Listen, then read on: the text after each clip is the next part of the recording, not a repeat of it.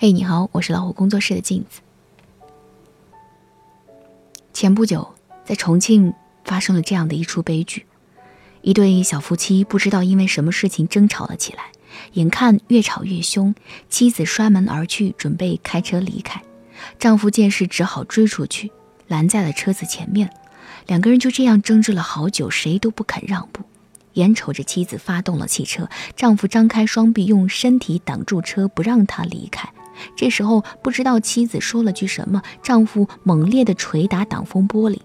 突然间，车子加速，只听“哐当”的一声，车前的丈夫被狠狠地甩了出去，后脑勺着地。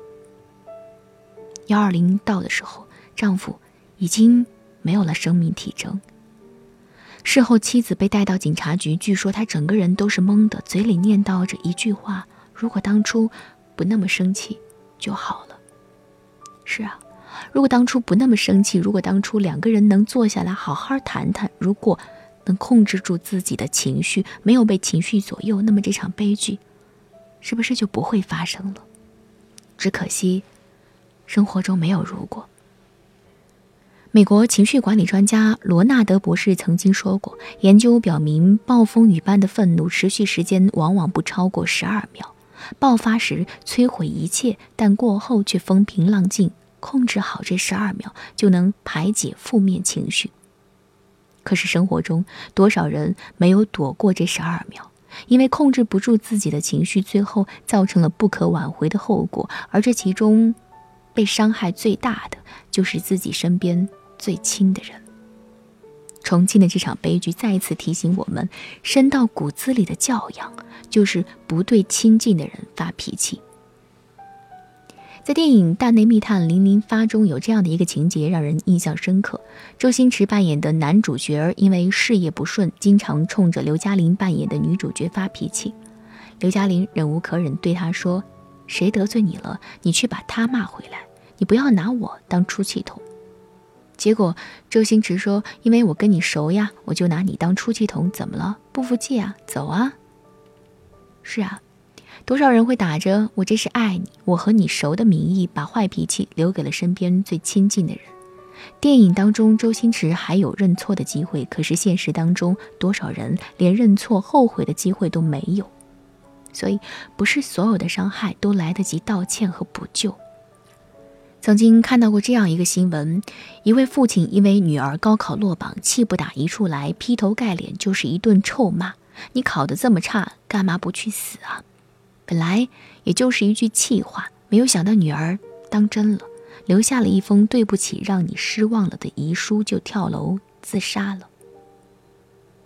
泰国的一个超市里，也曾经发生了让人心惊肉跳的一幕。儿子终日沉迷于游戏，无法自拔。父亲实在看不下去了，拿出了一把上膛的手枪，放在他面前，怒斥道：“你这么没用，怎么不去死啊？”就在他转身的一瞬间，儿子真的开枪自杀了。不可否认的是，这个父亲的出发点是好的，只是用错了方式。试想一下，如果当初他没有用这样粗暴的方式去……劝儿子冲儿子乱发脾气，而是找一个时间和儿子心平气和的坐下来谈一谈，那故事的结局会不会不一样？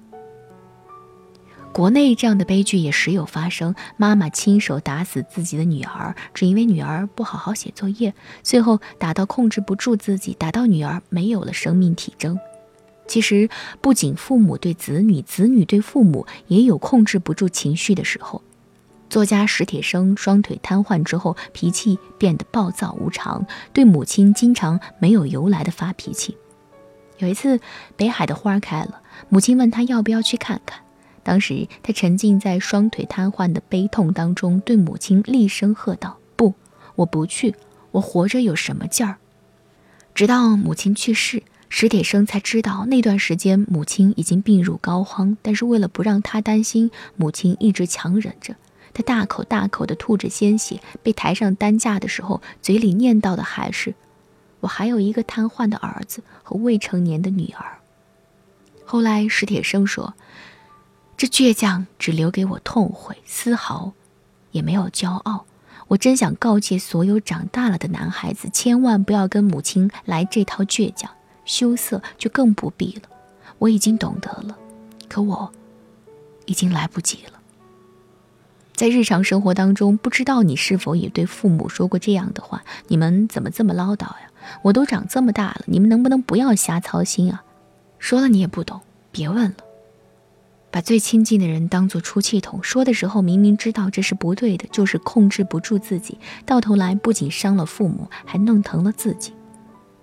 作家一书说过：“我们日常所犯最大的错误是对陌生人太客气，而对亲密的人太苛刻。”不少的人对自己的另一半也忍不住发脾气。电视剧《告白夫妇》当中，主人公的婚姻最终走到了尽头，和经常对对方发脾气不无关系。一点鸡毛蒜皮的小事都能让两个人吵得不可开交，一点误会本来坐在一起说开了就好了，但两个人偏偏谁也不让谁，一味的对对方发脾气，最后导致离婚。当初的激情褪去，生活一地鸡毛，不对爱人发脾气才是婚姻的试金石。电视剧如此，现实更不必说了。还记得不久前四川发生的惨剧吗？丈夫因为事业不顺，回家拿妻子当出气筒。一开始只是说两句气话，后来越来越控制不住自己，上升到暴力。而妻子呢，因为深爱丈夫，所以一直忍着，直到最后把自己的命都搭了进去。越是没有本事的男人，脾气越大。他们在外面很怂，回家很横。别把被爱的有恃无恐当做你伤害别人的借口，别把最坏的脾气留给最爱你的人。说到这里，或许很多人会讲，不对亲近的人发脾气，说起来容易，做起来难。作者小妇女曾经讲过这样的一个故事，我想对很多人都有借鉴的意义。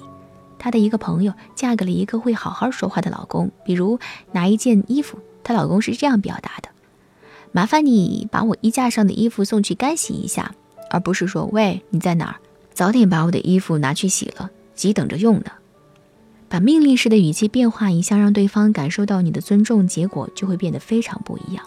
久而久之，她的这位朋友火爆的脾气也变得温和了许多，和老公自然发不起脾气，家庭关系也变得非常融洽。所以，下一次。”再想对亲近的人发火的时候，不妨换一种表达方式，从这些小细节做起，慢慢的，你就会发现其中的变化。周国平曾经说过：“对亲近的人挑剔是本能，但克服本能，做到对亲近的人不挑剔，是一种教养。我们要警惕本能，培养教养。愿这样深到骨子里的教养，你我都有。你们觉得呢？”我是镜子。更多精彩，不要忘记关注微信公众号“老虎工作室”以及微信公众号“老虎小助手”。祝你晚安，好梦。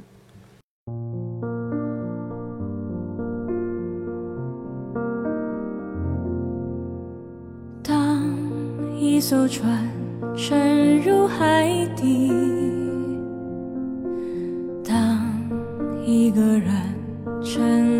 谜，你不知道。那声再见，竟是他最后一句。当一辆车消失天际，当一个人成了谜，知道他们为何离去。就像你不知道这竟是结局，在每个繁星抛弃银河的夜里，我会告别，告别我自己，因为我不知道，我也不想知道。和相聚之间的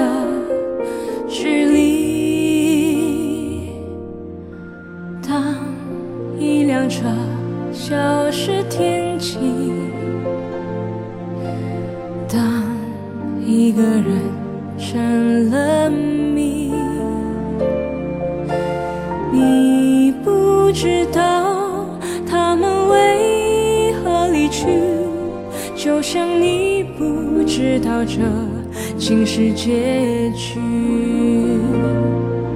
在每一个银河坠入山谷的梦里，我会醒来，也忘记梦境。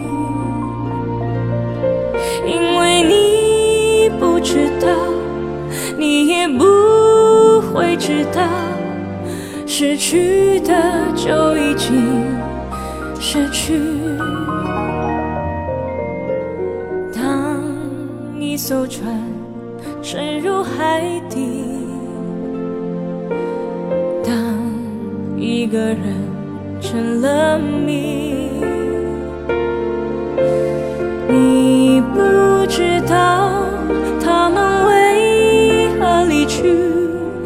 声再见竟是他最后一句。当一辆车消失天际，当一个人成了谜，你不知道他们为何离去，就像你不知道这竟是结局。